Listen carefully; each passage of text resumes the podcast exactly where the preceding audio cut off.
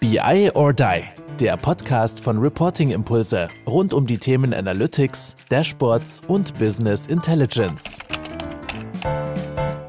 Ja, Leute, herzlich willkommen beim Controlling Cast. Hier und heute sind wir zwei wieder da und wir freuen uns natürlich, dass ihr auch da seid. Ihr kennt schon meinen Co-Gastgeber, der spricht viel und häufig mit euch, der Kai. Ja, hi Jens. Äh, endlich haben wir es jetzt mal geschafft, äh, dass du dich angekommen fühlst. Es ist jetzt auch dein Wohnzimmer sozusagen. Ne? Es ist jetzt nicht nur, wie du sagst, äh, die, die Fläche äh, von Kai, sondern wir haben diesen gemeinsamen Controlling-Cast und du hast ihn jetzt erstmalig anmoderiert. Äh, wie, wie, wie hat sich's angefühlt? Total gut. Ehrlich gesagt, äh, dein Statement jetzt gerade war mir schon ein wenig zu lang. Ich hätte schon gern wieder noch ein bisschen mehr gesagt, aber wir reden ja miteinander noch. Also fühlt sich gut an. Ich stehe zumindest neben dir äh, auf der Gastgeber.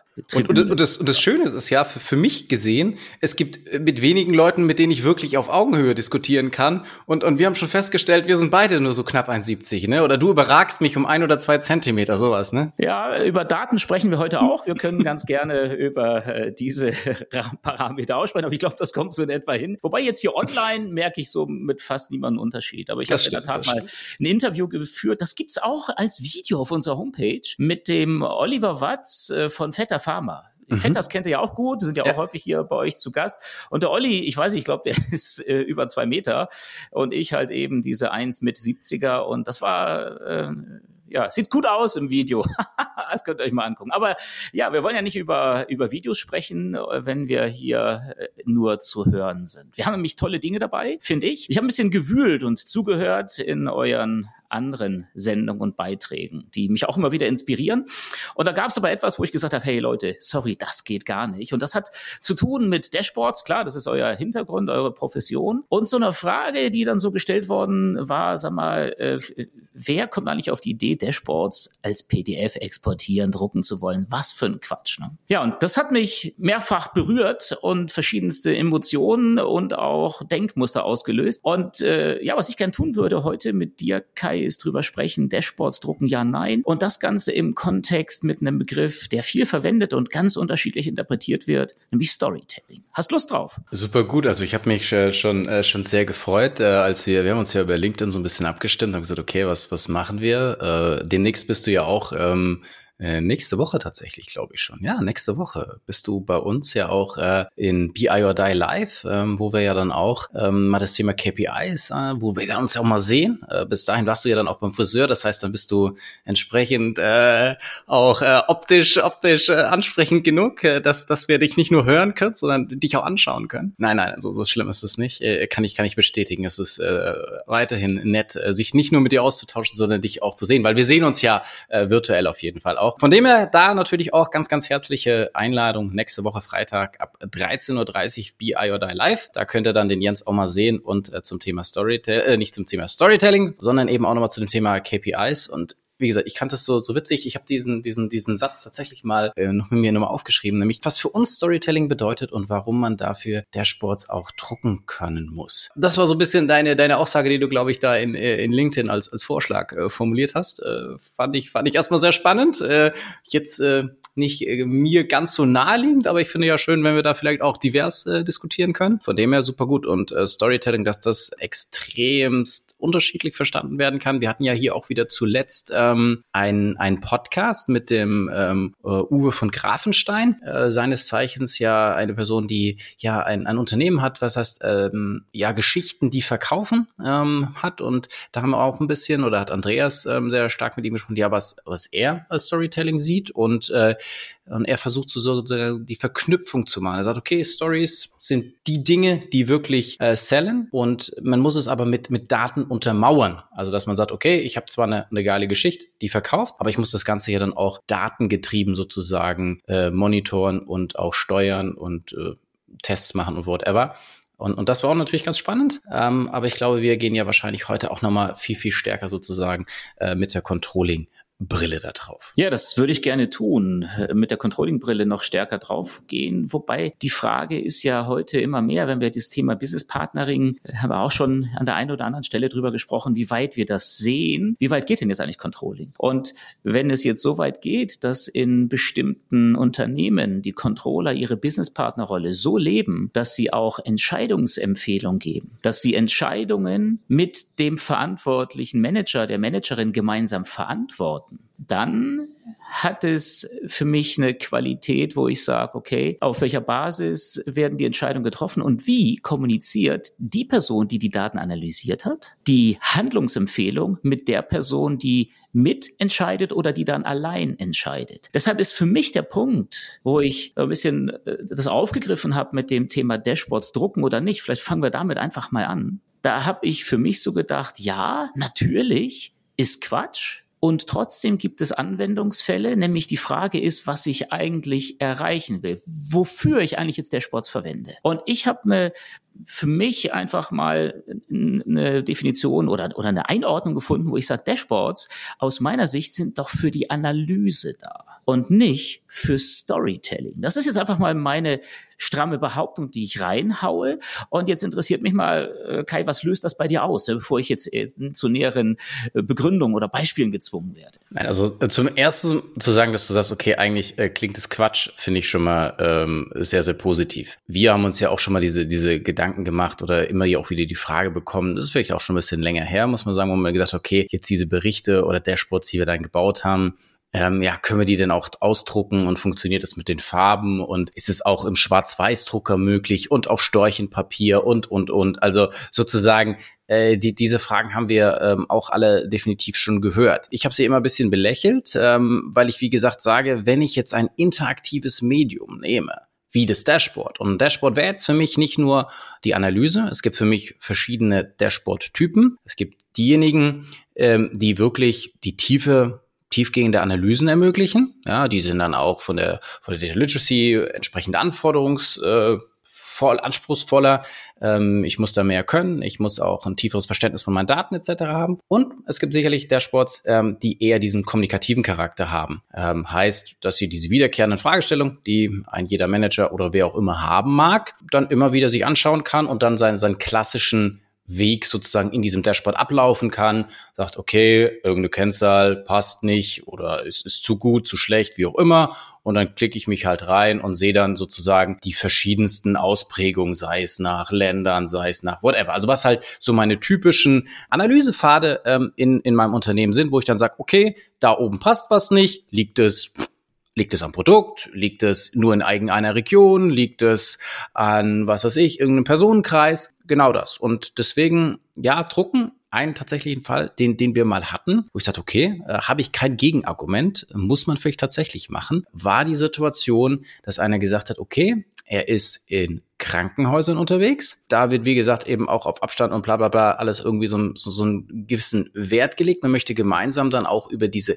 Themen diskutieren. Äh, man hat nicht die Möglichkeit, also klar, er könnte zwei iPads mitnehmen, so dass dann jeder eben reinschauen kann und dann so nebeneinander kuschelnd sozusagen da reinschauen, ist da eben nicht ganz so geil. Und hat gesagt, okay, für diese Situation hat er sich sozusagen diese Highlights ausgedruckt. Sie gucken beide dann in dem Sinne auf das gleiche Bild oder auf diesen gleichen Ausdruck und dann können die wunderbar diskutieren. Also wie gesagt, ein Vertriebler geht nach außen und hat da irgendwie nicht die Möglichkeit oder vielleicht auch irgendwie in der Produktion, wo es jetzt irgendwie nicht die, die Möglichkeit gibt, da irgendwie ähm, jetzt sich vor ein Beamer oder vor irgendwas zu setzen, sondern wo ich, wie gesagt, diesen, diesen direkten Austausch habe, da habe ich gesagt, okay, da kann ähm, vielleicht das, das Drucken Sinn machen. Sonst für das komplette, sag ich mal, interne Reporting, internes Dashboarding, wo wir sehr viel unterwegs sind, würde ich erstmal sagen, Mm. Würde ich eher nicht machen. Wenn du dir den Podcast selbst nochmal anhörst, Kai, dann hast du vorhin gesagt, vielleicht ist dir auch noch bewusst, Analyse. Du hast tatsächlich diesen Begriff auch Analyse verwendet und da bin ich total bei dir. Was für ein Quatsch die Vorstellung, dass ich jetzt mal schaue, wie sieht's, äh, äh klassisch ist für mich ja Vertrieb für so ein Dashboard, Regionen, Kunden und so weiter.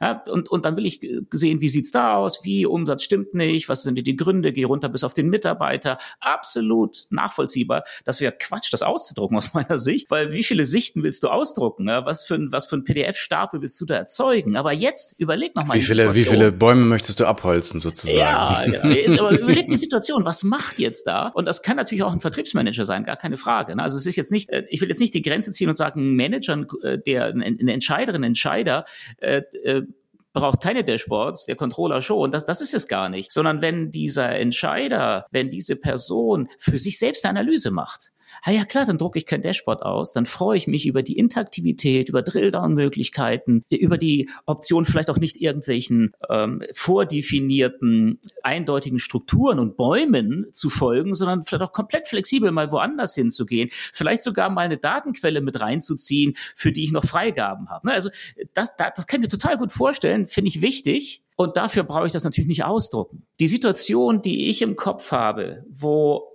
man sich vorstellen könnte, dass man doch mal, ob druckt, Screenshots oder irgendwelche anderen Extrakte, die ist eine andere. Und zwar ist das die Situation, wo ich jetzt meinem Entscheider vermitteln möchte, warum ich ihm empfehle, das Land XYZ ab dem nächsten Jahr nicht mehr mit unseren Produkten zu verfolgen, äh, zu versorgen. Entschuldigt.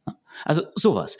Wie kommuniziere ich das denn jetzt? Und jetzt ist für mich das große Problem, wir sagen immer alle Excel, oh mein Gott und so. Stimmt ja auch. Aber was ist ein Riesenproblem, auch von denen, die noch immer Excel verwenden? Du siehst dann Controller, die präsentieren ihren Zuhörenden in so einem Meeting als Grundlage für eine Entscheidung. Ein unfassbares Excel-Spreadsheet mit sechs Millionen äh, Zeilen, äh, 4000 Spalten und klicken dann rauf, runter, rauf, runter, äh, Zeilen rauf, Zeilen wieder hin, zu der Zelle, zu jener Zelle und erklären dann, warum man rechtsrum entscheiden müsste. Und dann sage ich, hey, what? Und der, der seine eigene riesen Excel-Spreadsheet-Historie äh, kennt, der versteht es natürlich auch. Aber der, der davor sitzt, der sagt, was willst du von mir? Jetzt es sind viele hier, die sagen, Jens, hey, das ist schon lang vorbei. Vielleicht sind noch andere da, die sagen, das mache ich noch immer. Und die Deppen im Management verstehen es doch nicht. Jetzt sage ich mal echt mal ganz provokant, selbst mit einem tollen Dashboard, ist das dann wirklich anders? Jetzt steht da einer und sagt, ey Manager, hör mal zu und klickt hier und macht hier den Drill dann und schau mal hier und guck mal dort. Und deshalb solltest du hier investieren. Und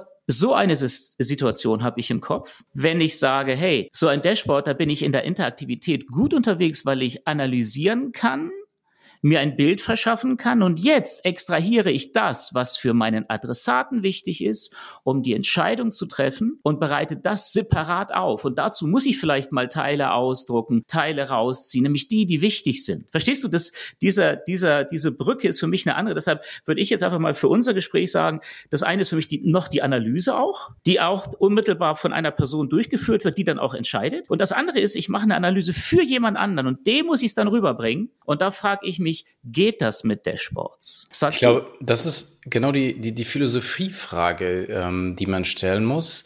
Zu was ist der Entscheider fähig? Ich meine, Entscheider gibt es ja jetzt auch auf allen Ebenen. Also ich kann auch von einer sehr, sehr operativen, niedrigen Ebene Entscheider sein und ich kann natürlich im Top, Top, Top, Top Management äh, Entscheider sein.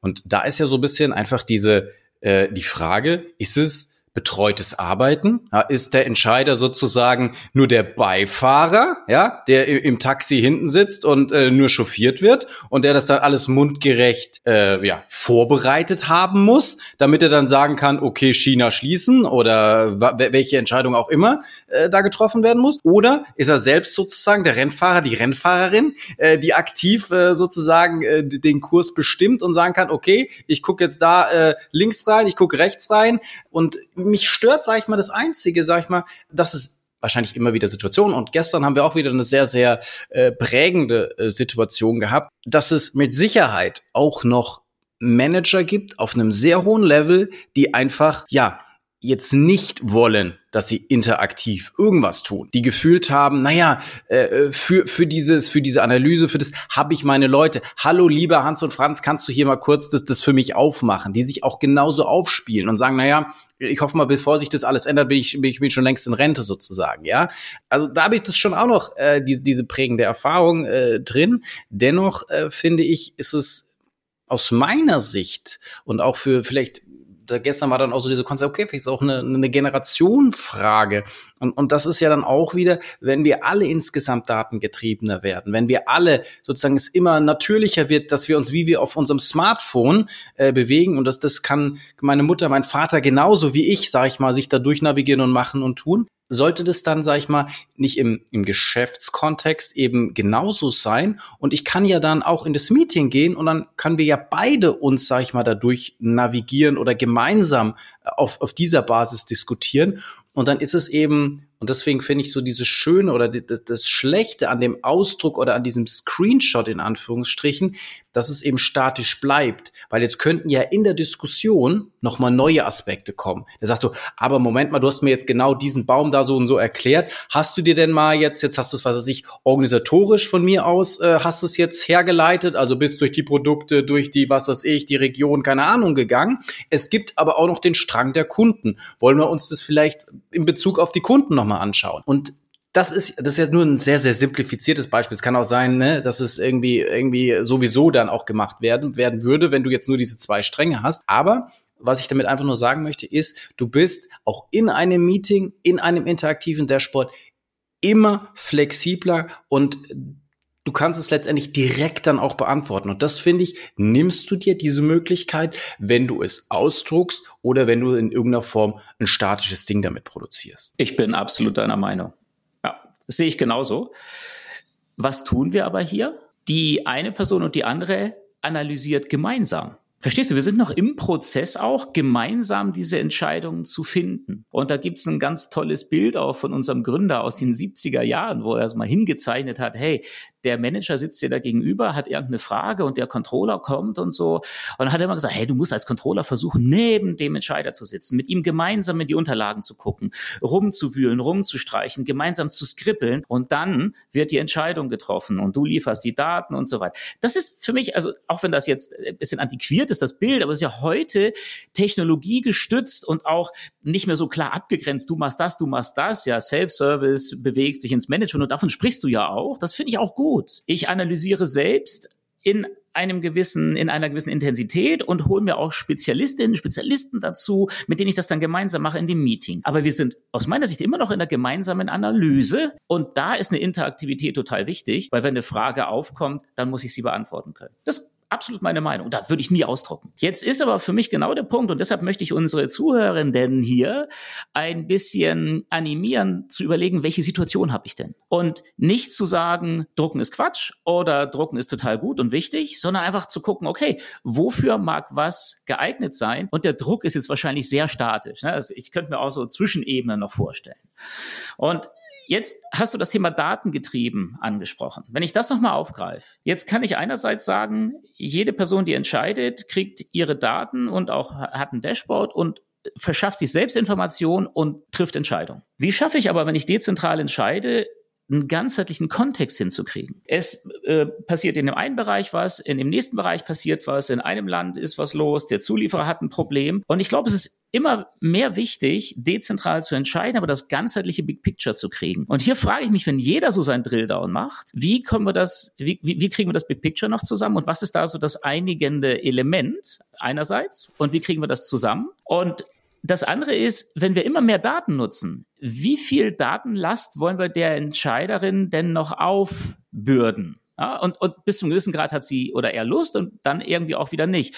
Und ich glaube, irgendwann kommt der Punkt, wo analysi analysierende Personen, ob es jetzt Controller sind oder, oder Data Scientists oder so, dass die irgendwas finden und dann transportieren müssen, die Story transportieren müssen. Und an jeder Stelle, wo ich dann eine Story transportieren muss, jemanden anderen, wo ich nicht mehr gemeinsam in die Analyse gehe, sei es aufgrund einer Zusammenführung von ganzheitlichen Sichtweisen zu einer Unternehmens äh, Entscheidung sozusagen äh, oder sei es darin, wo ich als Data Scientist eine Analyse fahre und die muss ich jetzt meinem Manager erklären. Da haben wir eine Schnittstelle, wo Storytelling aus meiner Sicht ins Spiel kommt und wo statische, statische Ausschnitte von Bedeutung sein können. Das ist für mich genau der Unterschied. Ja, sehe ich ein bisschen anders. Äh, insofern, dass ich, dass ich sage, es gibt in Dashboards und Dashboards, nur weil ich auch analysieren gesagt habe, ja, es, es gibt für mich analytische Dashboards und es gibt für mich geführte Dashboards. Und diese geführte Dashboards sind diejenigen, wo ich aus meiner Sicht auch direkt Entscheidungen daraus ableiten kann. Die sind in dem Sinne ja so aufbereitet, dass da auch von der Navigation her, vom Design her, von der Erkennung, von der, von dem eingesetzten, sage ich jetzt mal, Medien etc. es genauso ist, dass ich eigentlich direkt diese Entscheidung ableiten kann und auch als Entscheider diese Entscheidung ableiten kann. Und ähm, wenn ich, wie gesagt, dann noch mal tiefergehende Analysen haben kann, dann im besten Falle die dann auch wieder in dieses geführte Dashboard reinlaufen, ja. Aber wie gesagt, das ist für mich so schon auch diese, diese Trennung zu sagen, okay, es gibt ganz klar die, die analytischen Dashboards, das sind noch Data Scientisten oder wer auch immer, der auf einer sehr, sehr operativen ähm, Ebene tief in den Daten wühlt, Nadel im Heuhaufen etc. findet. Und dann gibt es ja, und da fließt ja Big Picture und alles rein aus meiner Sicht, gibt es diese, ja, früher hat man diese Standard-Reports oder ja, diese, diese Standardberichte, Standard-Dashboards, wie auch immer ich das äh, bezeichnen möchte, wo ja genau diese verschiedenen Aspekte zusammenkommen. Ich habe dann mein KPI-Dashboard, die sind dann abgeleitet von meiner Strategie, bla bla bla, wo ich ja dann auch dieses übergeordnete Picture sehe und sage, alles klar, jetzt läuft dies nicht, dann muss ich da reingehen und dann im besten Falle äh, ja irgendwelche Aktionen daraus auslösen, weil das übergeordnete Ziel muss ja immer von so einem Dashboard sein. Irgendwie muss ich Aktionen auslösen. Und aus meiner Sicht, je näher ich sage ich mal, äh, diese Aktion, diese aktionsgetriebenen Dashboards an den Entscheider heranbringe, desto schneller ist das Unternehmen, desto höheren Wettbewerbsvorteil habe ich wieder. Wenn ich nämlich genau nicht dieses machen muss, okay, da muss ewig analysiert werden, dann muss ich das nur im besten Falle irgendjemanden aufbereiten lassen und dann trifft der irgendwann äh, eine Entscheidung oder sagt wieder, okay, diese oder jene Sachen haben da nicht gepasst. Also ich bin da, da ganz klar der, der, der Überzeugung. Sie, danach, äh, nach gestern kann ich durchaus natürlich auch äh, deine Argumentation verstehen. Das will ich jetzt überhaupt nicht sagen. Aber ich wäre schon sehr stark von überzeugt, dass wir diese interaktive Komponente, dass das nicht so schwer ist, dass es jeder bedienen kann oder dass nicht jeder darauf auch direkt Entscheidungen treffen kann, weil es ist ja trotzdem so, dass wenn wir von einem Entscheider sprechen, der hat ja letztendlich diesen Überblick. Und der muss dann eben halt nur ein bisschen vielleicht angereichert werden, um, um diese Daten, um dann letztendlich loslegen zu können. Ich glaube, wir kommen immer näher zusammen in dieser, in dieser Geschichte. Das ist ja schade. Weil schade. Du, Nicht, dass wir uns jetzt wieder äh, einig sind. Äh, nein, nein, nein, nein, nein, so, so, so. Äh, aber ich sage jetzt etwas näher. Jetzt äh, schau mal, die, dieser, dieser Punkt, äh, wo ich dir zustimme, ist, äh, du, du sagst, ja, es gibt auch so diese KPIs, ja, die, die Standardberichte, die wir schon früher hatten, die man jetzt auch über Dashboards noch interaktiver gestalten kann, wo ich auch gewisse äh, Vernetzungen reinbauen kann und, und, und Dinge mir kurzfristig immer wieder in verschiedenen, aus verschiedenen Perspektiven anschauen kann. Das finde ich total sinnvoll. Jetzt, wenn ich es ganz hart sehe, wenn es einen Standardbericht noch gibt, jetzt in Dashboard-Form, äh, dann ist der ja aber auch, hat er auch eine gewisse Statik. Weil alles, was ein Standardbericht ist, ist für mich äh, schon auf eine gewisse Art und Weise statisch, weil ich jetzt diesen KPIs, die da drin sind, weil ich die jetzt nicht häufig ändere. Das ist mal jetzt einfach so, so die Interpretation. So, wenn ich jetzt die These aber aufstelle, die Welt ist immer dynamischer, ich muss auch mein Steuerungsmodell relativ häufig, je nach Branche, relativ häufig anpassen, dann ist das möglicherweise mit großen Auswirkungen auf mein Standardbericht verbunden. Das heißt, ich habe im einen Quartal noch bestimmte Kennzahlen, die im nächsten Quartal nicht mehr so von Bedeutung sind. Dafür sind andere drin. Und jetzt ist die Frage, äh, gibt es denn diesen Standard noch? Ja? Und verstehen dann tatsächlich die, die mit diesen Zahlen umgehen, diese immer neue Zusammensetzung und wie erkläre ich die? Und ich sage ja jetzt auch nicht, Kai, dass das dann unbedingt gedruckt werden muss, sondern das, was du beschrieben hast, da gehe ich ja total mit.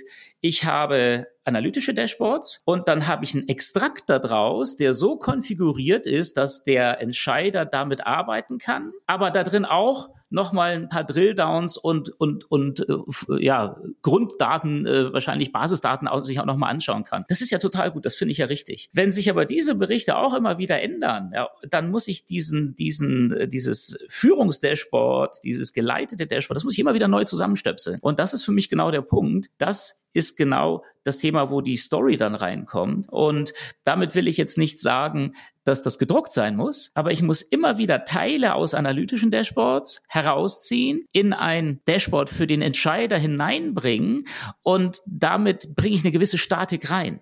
Ich weiß nicht, ob ich äh, meinen Gedanken so gut rüberbringen kann. Ist das für dich ein Stück weit nachvollziehbar, Kai? Also bis auf, dass ein Dashboard aus meiner Sicht ja nie für die Ewigkeit ist. Also ich muss immer ganz klar sagen, lieber viele kleine, flexible Dashboards. Also genau, wenn du Sachen, wenn sich Sachen ändern, dann ist auch dieses geführte Dashboard ich sag mal, sofort wieder in die Tonne getreten oder recycelt, ja. Also das ist genau der Punkt. Ähm, also ein Dashboard ist für mich nichts, was jetzt einmalig aufgesetzt wird und dann für immer steht und ähm, aber es ist natürlich ganz häufig, dass ich mit Leuten spreche und die sagen, hey, wir bauen uns jetzt dieses Dashboard auf und das muss für die nächsten 20 Jahre Bestand haben, weil es ist ja irgendwie so so aufwendig und so schwierig zu erstellen und so weiter und so weiter. Und da sage ich immer, Freunde, ihr müsst darüber nachdenken.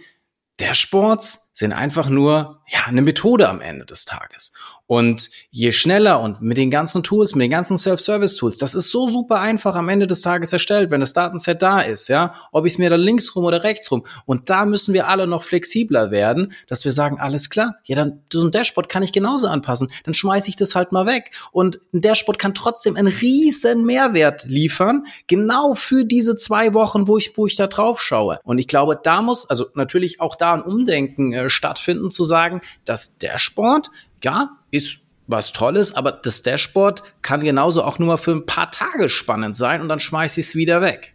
Und wenn, wenn, wenn ich das berücksichtige, dann, dann ist es kein statisches Medium mehr. Weil dann ist es ja die ganze Zeit auch im Flow. Und jetzt kommt natürlich die Sache, ja, und wie verstehen die Leute das dann? Wenn ich, und wie gesagt, das ist ja irgendwie immer auch wieder das, was wir tun oder was nicht nur wir tun, wie schaffe ich sozusagen den Rahmen, damit dieses Dashboard funktioniert, wo wir dann sagen, okay, diese Einteilung, es gibt verschiedene Typen von Dashboards. Es gibt drei Ebenen oder vier Ebenen maximal in einem Dashboard. Es gibt sehr, sehr viel wiederkehrende Elemente darin. Du hast, was weiß ich, wo wir sagen Netflix, du hast deine Kacheln auf der ersten Seite und darunter, wie gesagt, hast du dann deinen ganz klaren Pfad, den du abläufst, wo du dich als Entscheider auch nicht verwirrst, äh, verirrst. Das ist natürlich dann der, der große Unterschied zum Analytics-Dashboard, wo du sagst, okay, da bin ich der Experte, da kann ich überall hinflöten und was weiß ich. Und da würde sich vielleicht auch mal ein Entscheider verirren. Aber in meinen geführten Dashboards, die natürlich immer wieder aktualisiert werden müssen, die auch mal weggeschmissen werden müssen und komplett neu gemacht werden, wenn die Strategie sich ändert oder wenn sich irgendein Parameter in dem Unternehmen oder von außen äh, sich verändert, muss es natürlich angepasst werden. Und ähm, aus meiner Sicht brauche ich da eben diesen Rahmen, dieses Framework, was auch immer, diesen, diesen klaren Auf oder die Templates auch, auch wunderbar. Auch hier haben wir das hier letzt wieder bei, bei einigen äh, Kunden jetzt wieder gemacht, dass wir dann die Templates direkt auch im Tool haben. Genau, dass ich diese Flexibilität und diese Schnelligkeit, dieses, diese Beschleunigung einfach habe.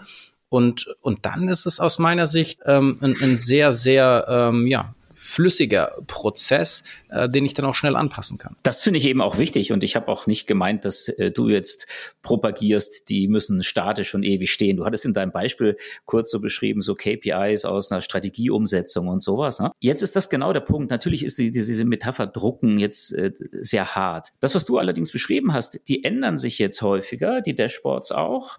Da sind wir einer Meinung. Ich nehme aus einer Analyse heraus, die ich gemacht habe, jetzt in so ein geführtes Dashboard jetzt etwas mit hinein.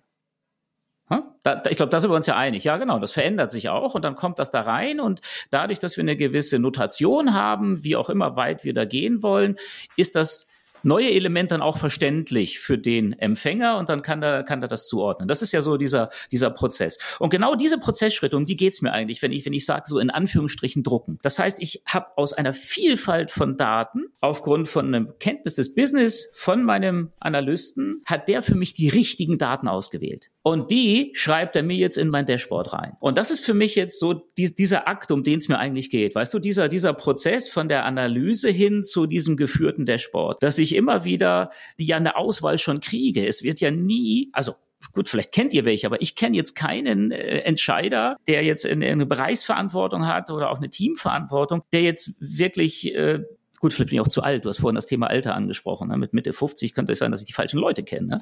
Du hast also, vorhin noch was von 22 gesagt. War ich mal, ja, ja. Ach so, ach so warst du mal, warst war das, äh, also das, das heißt, da, da drillt der sich jetzt nicht unbedingt in die in, in die Daten ganz tief rein, sondern der will, wie du beschrieben hast, so zwei, drei Ebenen vielleicht und, und, und dann ist gut. Das heißt, was da aber auch immer passiert, ich versuche ja mit äh, für die Entscheider auch die Komplexität zu reduzieren. Also das wäre zumindest mein Anspruch. Ne? Ich habe unglaublich viele Daten, äh, die ich irgendwie zu Informationen kondensiere. Das heißt, ich reduziere Komplexität, indem ich die richtigen Daten auswähle. Und die dieses wäre quasi so dieser Gedanke, was mich da so angeteased hat, zu sagen, hey, das musst du jetzt rausziehen, im übertragenen Sinne gedruckt, ja, und, und tust das jetzt in das Dashboard rein, aus deiner Analyse hinein in dieses geführte Dashboard. Das, das wäre jetzt genauso dieser Schritt. Dann habe ich Komplexität reduziert, indem ich eine Vorauswahl der richtigen Daten, ja, aus meiner Sicht richtigen Daten getroffen, aber ich habe die so visualisiert, dass sie auch verständlich sind und habe dabei, und das ist jetzt genau die Frage, wie weit gehe ich da, habe ich dabei als der, der analysiert, auch schon die, die, die Kernthematik meines Empfängers schon im Fokus? Also wie stark ist das jetzt schon ausgerichtet? Ne? Also wie stark ist jetzt das, was ich an, an, an Informationen in das Dashboard von meiner Vertriebsleiter jetzt reinpacke? Inwiefern weiß ich da schon genau, was diese Person so für Schmerzen hat? Und wie viel Drilldown überlasse ich der Person selbst? Also für mich wäre die Frage, wie siehst du den qualitativ guten Schritt von diesem analytischen Dashboard hin zu dem geführten? Das ist eigentlich für mich so der Punkt. Ne? Also was holt sich der Entscheider selbst? selbst, was wird ihm gereicht und, und wie gestalten wir diese Schnittstelle? Das ist natürlich keine, wie will ich sagen, keine äh, Entscheidung im Sinne von A oder B, sondern das, glaube ich, hängt sehr, sehr stark äh, von der Person auch ab, äh, wie viel Affinität sie mit den Daten hat, welche technische Affinität sie hat, welche äh, ja, Möglichkeiten ähm, der, der Analyse ihr letztendlich auch äh, möglich ist. Ich würde da immer mehr unterstellen, also dass sie mehr kann, als man jetzt äh, gemeinhin behaupten möchte, weil man ja oftmals hier so von äh, Kinder- und Vorstandsgerecht und was weiß ich sowas. Also ich würde immer sagen, die, die können äh, viel, viel mehr, die, die können in Komplexitäten denken, weil sonst wären sie da oben nicht. Und denen kann man auch durchaus äh, mehr zumuten. Und die sind es in ihrem privaten Umfeld auch gewöhnt, diese ganzen Devices etc. etc. zu nutzen nutzen. Was ich aber jetzt in dem Sinne sehr, sehr schön an diesem Gedanke finde, und das ist auch, als ich mir, ich habe mir auch Gedanken gemacht, als du geschrieben hast, Storytelling, Ausdrucken und so weiter, gibt es für mich in dem Sinne ja mal mindestens so, so, so zwei Stränge die oder zwei Personen, die dieses Storytelling auch bewusst nutzen. Es gibt einmal Data Storytelling, auch von, von, Miko Juk, der eine oder andere, die hat ja auch einen wunderbaren Podcast, ähm, hat er ja vielleicht auch schon mal reinge äh, reingehört. Und sie, sie nutzt ja nur dieses Storytelling, weil es irgendwie gefühlt so ein catchiger Begriff ist. Storytelling, irgendwie jeder denkt es zu können oder meint, dass es super easy ist oder weil es irgendwie helfen soll für irgendwas, muss es irgendwie Storytelling sein. Wenn du dir das aber dann anschaust, was sie da beschreibt, ist es genau das, was du vorhin gesagt hast. Es ist ein klarer Prozess und den markiert sie auch und sagt, die Leute, die keine guten Dashboards haben, sind diejenigen, die keinen klaren Prozess haben von der Sammlung der Anforderungen übers Design äh, der Dashboard bis zur Implementierung am Ende des Tages. Dass die da auch, und das sehen wir auch wieder ganz, ganz häufig in den Unternehmen, so dieses Dashboard Requirement Process nennen wir das so, wo wir das halt wirklich konsequent von A bis Z durchkaspern sozusagen. Erstmal, äh, wie, wie bilden wir dich aus? Was brauchst du an Know-how? Und dann sozusagen, wie gehe ich diesen Weg, ähm, äh, dann auch zu einem schnellen Prototypen zu kommen und so weiter und so weiter. Und wie kann ich dann auch wirklich lernen, die richtigen Fragen zu stellen? Das sind ja oftmals so diese, diese kritischen Punkte. Und, und das fasst ja auch Miko da sehr, sehr gut aus. Und das Ziel ist da ja immer, okay, ich möchte actionable Dashboards haben. Also die, die irgendwas auslösen, die Diskussion etc. irgendwie zu was führen. Das ist aus meiner Sicht genau auch diesen Weg, den ich, den ich unterschreiben würde und den, den ich auch da habe äh, versucht zu, zu skizzieren. Und auf der anderen Seite gibt es aber auch ein Storytelling und deswegen haben wir uns auch immer so ein bisschen ja, dagegen entschieden, dieses Storytelling so hart zu nutzen äh, in, in, in unseren Dokumenten, in unseren Projekten etc. Weil Storytelling, und das ist, glaube ich, der, der häufigere Begriff, der dafür verwendet wird, ähm, so ein bisschen auch wie, wie Kohl Nussbaumer das aufgreift. Klassisches Information Design. Wie kann ich mit Daten irgendeine tolle Geschichte erzählen, ja? Also ich habe dann da irgendwie jetzt äh, Situation äh, one-off sozusagen. Ähm, dieses äh, dieses wunderbare Produkt, was ich da habe, hat ähm, vielleicht äh, irgendein konkretes Ziel, will hier was weiß ich ganz ganz groß werden, ähm, hat eine, eine ganz tolle Storyline, warum es irgendwie David gegen Goliath kämpfen muss. Ähm, dann merke ich, ah okay, diese oder jene Hürden gab es, wir mussten uns verändern, wir mussten mussten uns wandeln, bla bla bla. Und dann am Ende haben wir das Ziel erreicht oder wir haben das Ziel nicht erreicht, dann haben wir irgendwie Learnings. Dann malen wir dann noch so klassisch hier äh, unser Wasserfalldiagramm hin, sagen, okay, da sind, da sind wir gestartet, da wollten wir hin und das waren so ein bisschen die, die einzelnen Auswirkungen und dann habe ich da so ein bisschen kommentiert und bla. Aber das ist für mich ja so dieses, was, was, was Cole da auch beschreibt, so dieses, die, dieses, dieses statische Storytelling. Und deswegen versuche ich das immer ähm, sehr hart eigentlich von diesem, von diesem Begriff Storytelling wegzutreiben, weil aus meiner Sicht äh, sehr viel falsche Interpretation oder viele dann ja auch schon wieder in dem Drucken oder in dem PowerPoint selbst sind, wo sie sagen, okay, ich muss ja irgendwie dann so diesen roten Faden und es muss allerdings, aber in der Interaktivität verändert sich das ja ständig sozusagen. Also wenn ich dann neue Daten, im besten Falle ja vielleicht tagesaktuell oder je nachdem, was eben mein Geschäftsmodell ja auch erfordert, ich will jetzt nicht sagen, dass tagesaktuell notwendig ist, aber eben für mein ähm, Geschäftsmodell geeigneter Zeitraum, um dann eben da äh, ja wirklich analysieren zu können. Und die einzige Brücke, die ich da so ein bisschen zu schlagen kann, äh, zwischen diesen in Anführungsstrichen extremen Prozess versus ich mache dieses One-Off in irgendeinem statischen Medium, was dann auch sehr, sehr stark, sage ich mal, so in, in, in dein, äh, ja, Erstintuition reingeht, sind natürlich solche Funktionen, wie es jetzt auch beispielsweise in Tableau gibt, diese Story-Funktion oder ähm, diese Schnappschuss-Funktion, die wir auch im ClickSense äh, Story Editor haben. Das sind jetzt die, die mir jetzt so spontan einfallen, haben das wahrscheinlich andere Tools auch, wo ich dann halt sagen kann, okay, ich mache mir aus meinem Dashboard puzzle ich mir nochmal einzelne Aspekte zusammen, beschreibe die irgendwie und habe dann aber trotzdem immer noch die Möglichkeit zum einen in einem interaktiven Tool zu sein, sprich, wenn ich jetzt sage, alles klar, äh, diesen Schnappschuss, den ich mir da mit meinen Filterungen und bla bla bla allem gegeben habe, kann ich ja dann auch wieder aktivieren. Also wenn wir dann merken, okay, ich habe vielleicht irgendwas an der Story vergessen, weil mir das Big Picture gefehlt hat und dann kann ich da wieder reingehen, bin dann in meinem Dashboard und kann dann da weiter analysieren.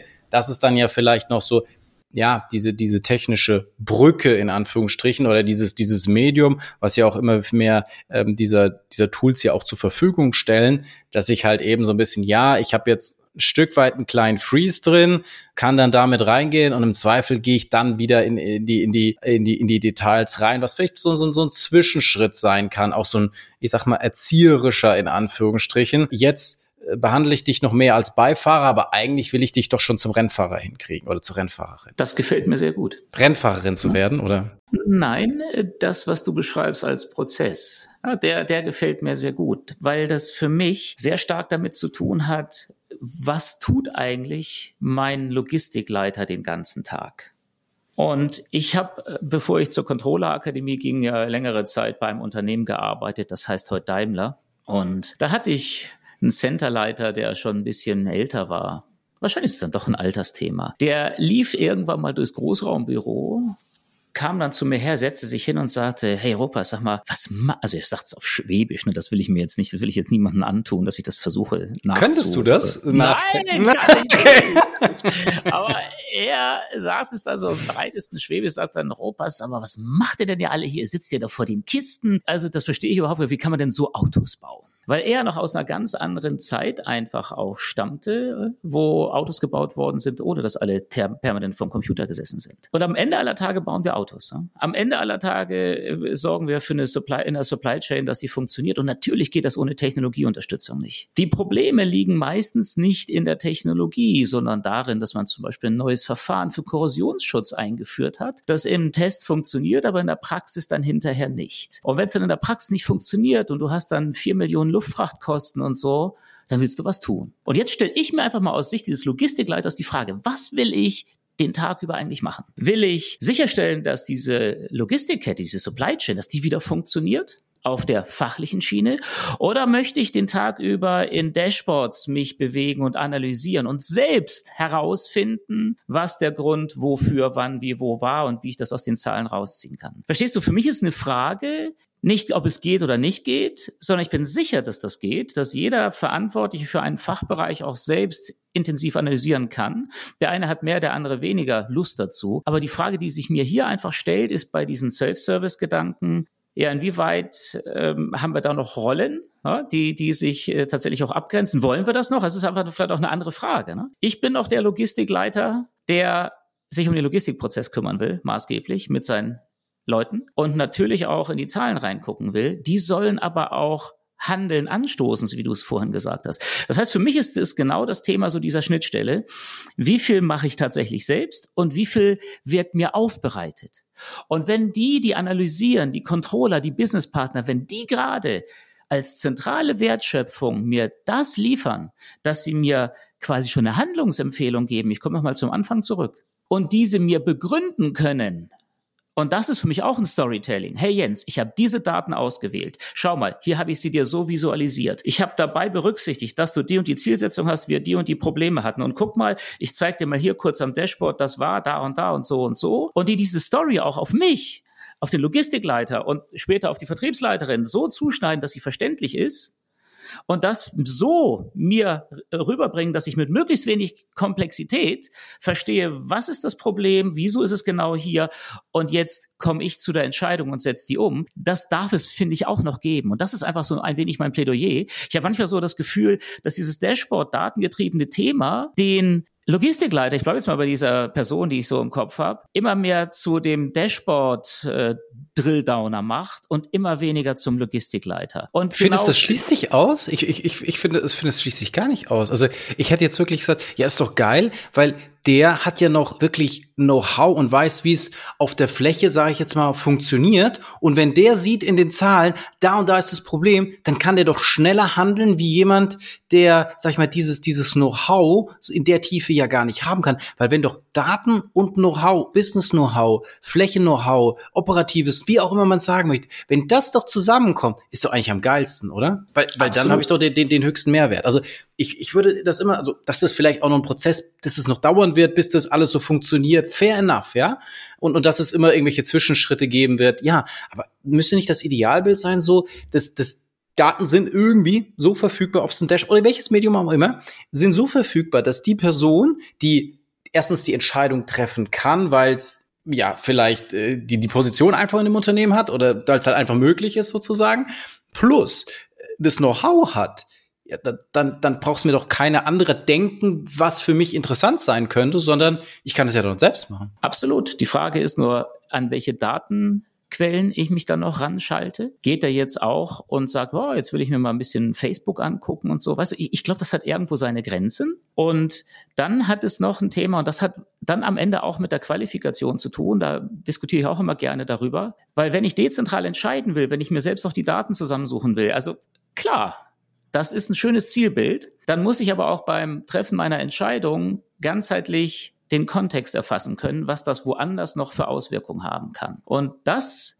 braucht nochmal eine ganz andere Qualifikation. Und da finde ich tatsächlich auch äh, etwas Vorbereitetes und auch einen Sparringspartner zu haben, der da nochmal in, in, in, in Gespräch reingeht und nicht einfach nur sagt, hey, du hast doch dein Dashboard und hier kannst du doch die Daten und guck doch einfach. Das finde ich total wichtig, weil ich habe es schon so oft erlebt, dass an einer Ecke Kosten eingespart werden und dann kriegt er auch noch eine Incentivierung dafür, der gute Mensch. Und auf der anderen Ecke explodieren die Kosten und sind dreimal so hoch und in Summe haben wir Geld zum Fenster rausgeschmissen. Und das ist jetzt vielleicht auch ein plattes Beispiel, Beispiel. Aber hey, Leute, die ihr jetzt hier zuhört, guckt mal links und rechts. Äh, äh, gibt's das nicht mehr bei euch? Und das ist für mich so ein wenig in, so, so die Gefahr in Anführungsstrichen. Wir, wir erwarten eine Kompetenz bei den Entscheidern, die für mich als Zielbild total spannend und wichtig ist. Aber ich arbeite jeden Tag daran, Menschen klarzumachen, dass sie nicht nur in ihrem Silo sich die Frage stellen müssen, wie sind denn so die Daten, sondern auch den ganzheitlichen Kontext herstellen müssen. Und genau da sehe ich im Sinne von Komplexität vermeiden, die richtigen Daten für die richtige Person so aufzubereiten, dass ich auch ganzheitlich Entscheidungen treffen kann, da glaube ich, brauchen viele Entscheidungsträger noch Unterstützung, heute zumindest. Und dafür jetzt zu sagen, ich ziehe woanders was raus und jetzt na, muss ich es natürlich nicht drucken, ist klar, ne? und schieb dir das dann so rein und da guck bitte auch drauf. Oder ich sage jetzt auch als Controller, du Businesspartner, hey, du pass mal auf, sorry, bitte tu es nicht. Lass die Entscheidung, lass die Finger von dieser Entscheidung, lass uns hier nochmal drüber reden. Das finde ich einfach eine wichtige Schnittstellen Arbeit und eine wichtige Funktion. Definitiv, dass da noch ein äh, Weg zu gehen ist, äh, zu 100 Prozent und dass der auch das in dem Sinne von der Unternehmenskultur abhängt, äh, auch wieder klar, wenn ich in Anführungsstrichen ganz, ganz, ganz, ganz sarkastisch gesprochen äh, noch sehr, sehr viele Mitarbeiter habe, die ich aufgrund äh, der langjährigen Betriebszugehörigkeit jetzt ja auch erstmal nicht äh, vor die Tür setzen kann, brauche ich vielleicht auch äh, diesen, diesen Zwischenschritt und das hat natürlich dann auch was mit jemand, der jetzt das analysieren kann, hat er dann auch die Befähigung, in dem Unternehmen die Entscheidung zu treffen. Also das sind ja dann auch solche Gründe, warum es vielleicht von dem Zielbild ja, vielleicht schwierig ist, in der Praxis auch umzusetzen oder warum es dann vielleicht auch andere Unternehmensformen braucht oder organisatorische Formate, whatever, ja aber ich, ich äh, gebe dir, was da der Grund ist, ist jetzt erstmal völlig egal, aber ähm, ich gebe dir da völlig recht, dass es äh, ein Weg sein muss. Ich glaube, man muss sich aber trotzdem dieses, dieses Zielbild bewusst machen und muss dann natürlich überlegen, okay, äh, was sind jetzt die Hürden in meinem Unternehmen, äh, warum ich das dann äh, jetzt schnell oder nicht so schnell oder sofort umsetzen kann. Und da ist aus meiner Sicht, und da kommt dann auch wieder gerne dieses, diese, dieser Brückenschlag zum Anfang zum Storytelling das muss ich natürlich dann in Form von einer richtigen Story erklären und sagen, ja, ich habe dies und das beobachtet, habe jenes Ziel, möchte, dass wir alle, was weiß ich, gedatengetrieben oder keine Ahnung was entscheiden. Problem ist, ich habe so viele Leute in meiner Organisation, ich habe diese und diese äh, Hürden und die wollen sich nicht wandeln und ich muss das und jedes machen.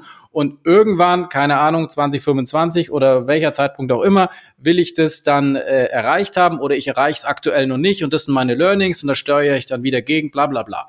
Da brauche ich für dieses interne Influencing oder für das Marketing, was auch immer, wie ich es bezeichnen möchte, da brauche ich ein sehr, sehr gutes Storytelling, damit ich das, weil ich sage, okay, damit verkaufe ich das Ganze, damit kriege ich das Unternehmen äh, diesen, diesen nächsten Step weiter.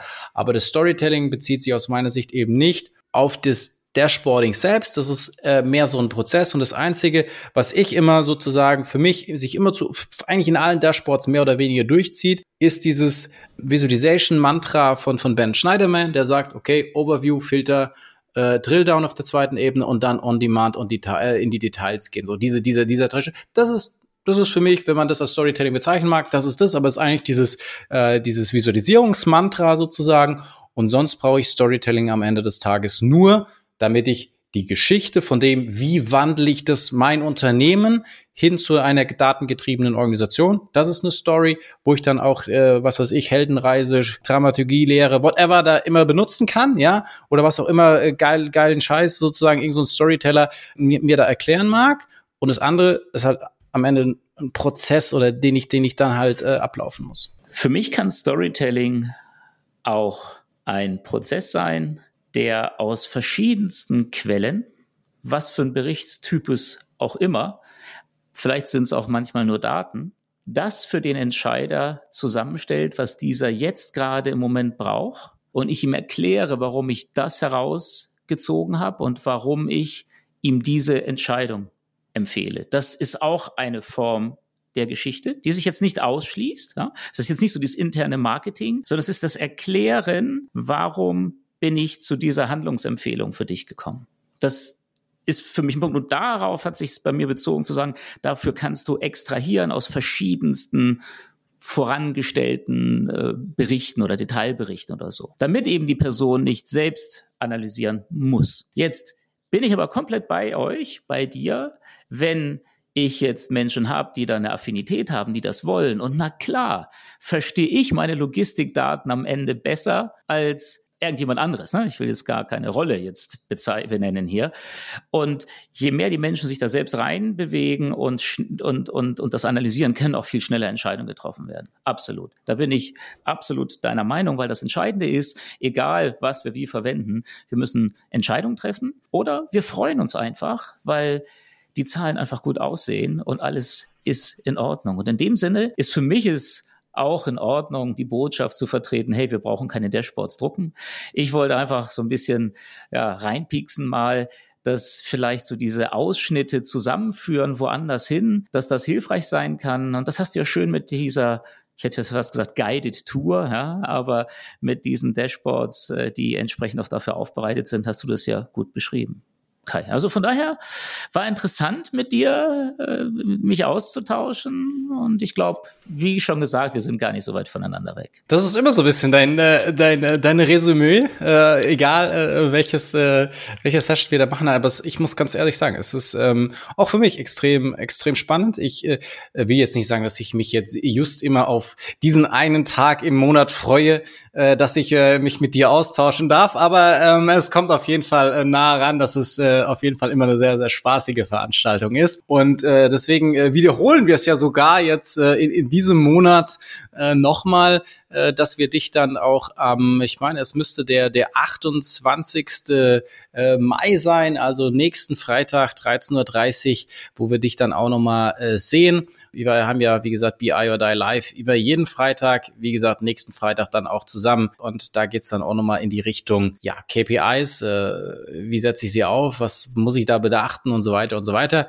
Da werden wir ja dann auch äh, schöne Dinge. Du wirst dann auch ein paar Dinge zeigen, wenn wir ja im, im, im Stream sozusagen sind. Ähm, und sonst äh, gibt natürlich auch wieder hier ab 25. Mai unsere Dashboarding und Data Visualization Seminare für den Controller. Einmal mit Focus Power BI, einmal äh, mit Focus SAC Und äh, da habe ich tatsächlich auch schon das erste sozusagen Feedback-Video. Vorhin hast du ja auch Vetter angesprochen. Die, die liebe Steffi Schirmer hat, äh, war auch hat Teilnehmerin im SAC, hat da mal so ein bisschen was beschrieben. War auf jeden Fall ein, ein nettes, nettes Feedback. Ähm, von dem her, ja. Und äh, sonst hast du ja wahrscheinlich auch wieder das ein oder andere spannende Event äh, worauf du noch hinweisen kannst oder möchtest? Oder sagst du, reicht dir jetzt, willst einfach. Ach, was? Nee, nee, nee, wir haben ja gerade den Menschen gehabt, oder? Das fand ich jetzt ja, das, darum ging es ja am Ende. Ne? Also, äh, worauf es sich für mich jetzt zusammendestilliert hat, war ja, äh, welche Kompetenzen hat eigentlich diese Entscheiderin, dieser Entscheider, um den es da geht? Ne? Wie weit kann die Person schon selbst? Wie teilt sich auch ihre Zeit ein und, und wie, wie, wie managt sie ihren Bereich? Also von daher ist der Faktor Mensch ja von großer Bedeutung. Und da ist, auch jetzt es am 21. ist, ja, also das ist ja jetzt hier wir zeichnen jetzt ja hier auf gerade und spielen dann ab, aber äh, all das, was ich so an, an Sendungen treibe, das ist ja auch dann äh, im Nachgang als Real Life noch anzusehen. Und am 21. Freitag gibt's die Live-Sendung, die dann auch äh, natürlich nachgesehen werden kann. Die hat die Überschrift Recruiting als Erfolgsfaktor auch für die Unternehmenssteuerung. Und das ist ein ganz spannender Gedanke, weil ich glaube, dass so die Menschen, die wir einstellen bei uns im Unternehmen und wie wir sie entwickeln, äh, was sie für Talente auch mitbringen, dass das eine große Auswirkung auf das Thema Unternehmenssteuerung hat. Und das haben wir gerade schon ein wenig gehört. Ne? Also was, was für Menschen sind das so? Wie gehen sie auch mit Unsicherheit und Dynamik, äh, und Dynamik um? Und darum geht's in diesem in dieser Live-Sendung, in diesem Livestream. Und vielleicht passt das ganz gut so als Anknüpfungspunkt zu heute, wo das ja für mich so der, der letzte Gedanke war. Ich empfehle immer den CAI-Talk. Sehr, sehr gut. Und äh, da hast du bestimmt ja auch äh, morgen wieder spannende Gäste. Wer, wer ist diesmal dabei? Ja, vielleicht für die, die sagen, da kommt der Mensch, das ist nicht so, so, ne, ich will lieber rechnen. Hey, KI ist wieder mit dabei. Ja. Michael Plentinger, der wird zeigen, wie er Kultur und äh, den Fit von Menschen in eine Organisation mit KI ermittelt. Also wen das interessiert, ne? also das äh, fand ich einen spannenden Gedanken. Und dann habe ich mit der Melanie Steinke eine Personalverantwortliche von der Deutschen Münzhandelsgesellschaft da, die extreme Herausforderungen auch haben in der Transformation und mit der ich darüber spreche, wie sie dort vorgegangen sind aus Sicht der Personalabteilung. Und dass die Personaler ja ähnlich wie die Controller so als Businesspartner immer unterwegs sind und nicht immer geliebt sind, aber von großer Bedeutung sind sind, möchten wir gemeinsam auch ein paar Parallelen herausarbeiten und äh, Lessons learned zusammen entwickeln. Also, ohne die richtigen Menschen geht's nicht. Wie finden wir raus, wer es ist? Wie entwickeln wir die, die da sind, weiter? Das finde ich doch sehr gut an, an das, was wir gerade beschrieben hatten. Und das sind so die zwei Gäste plus noch ein paar dazugeschaltete, wenn sich welche trauen. Das war letztes Mal ein bisschen schwach, muss ich sagen. Da musste ich mit einem kostenlosen Seminar werben, dass sich noch einer dazugeschaltet hat. Aber der hat's gekriegt. Ja, immerhin. Aber es ist ja auch, ähm, sag ich mal, da die, die Kontinuität Qualität. Ähm, dieses jeden Monat ist ja auch dein Format, wo du ja auch immer sehr, sehr spannende Gäste hast. Also ähm, ja, so, so ich denke mal, da in, in paar Monaten wahrscheinlich müsste da gar keine Seminare mehr rumhauen müssen, sondern äh, die Leute äh, sehen dann auch viel, viel stärker noch den Mehrwert und dass sie ja da eigentlich echt live ihre eigenen Themen oder Probleme ja fragen können und dann äh, da mit dir plus ja auch ein, zwei anderen Experten da eine, eine Plattform haben, beantwortet. Es ist ja sensationell. Von dem her, ja, ich kann nur wieder sagen, äh, schaut da auf jeden Fall auch rein, genauso auch äh, in, die, in die Formate von uns, ähm, die jetzt ja noch hier erweiternd zu dem sind. Ähm, und ich ja, sage einfach Dankeschön, Jens. Mir jetzt sehr, sehr viel Freude gemacht. Und wenn ihr andere ja, Anregungen habt oder Themen oder was wir uns hier mal gegenseitig sozusagen an Challenge äh, hin und her werfen sollen, ähm, dann schreibt uns das gerne und äh, abonniert den, den wunderschönen Podcast hier. Und in diesem Sinne, ja, schöne Zeit und auf bald. Macht's gut. Ciao, ciao. Das war BI or Die, der Podcast von Reporting Impulse. Danke, dass ihr auch diesmal wieder mit dabei wart. Wenn es euch gefallen hat, dann hinterlasst uns doch eine gute Bewertung und abonniert den Podcast, um keine weitere Folge zu verpassen. Bis zum nächsten Mal.